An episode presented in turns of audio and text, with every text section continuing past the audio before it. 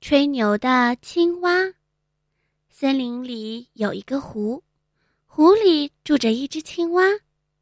这只青蛙从来没有见过别的动物，它一直以为自己就是世界上最大的动物。慢慢的，青蛙长大了，它还当了妈妈。它常常对小青蛙说：“我又高又大。”是世界上最高大的动物，孩子们都相信他的话。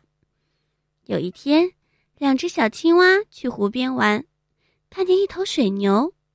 小青蛙看了看，觉得很吃惊，就跑回去喊妈妈：“妈妈，妈妈，快来看呀！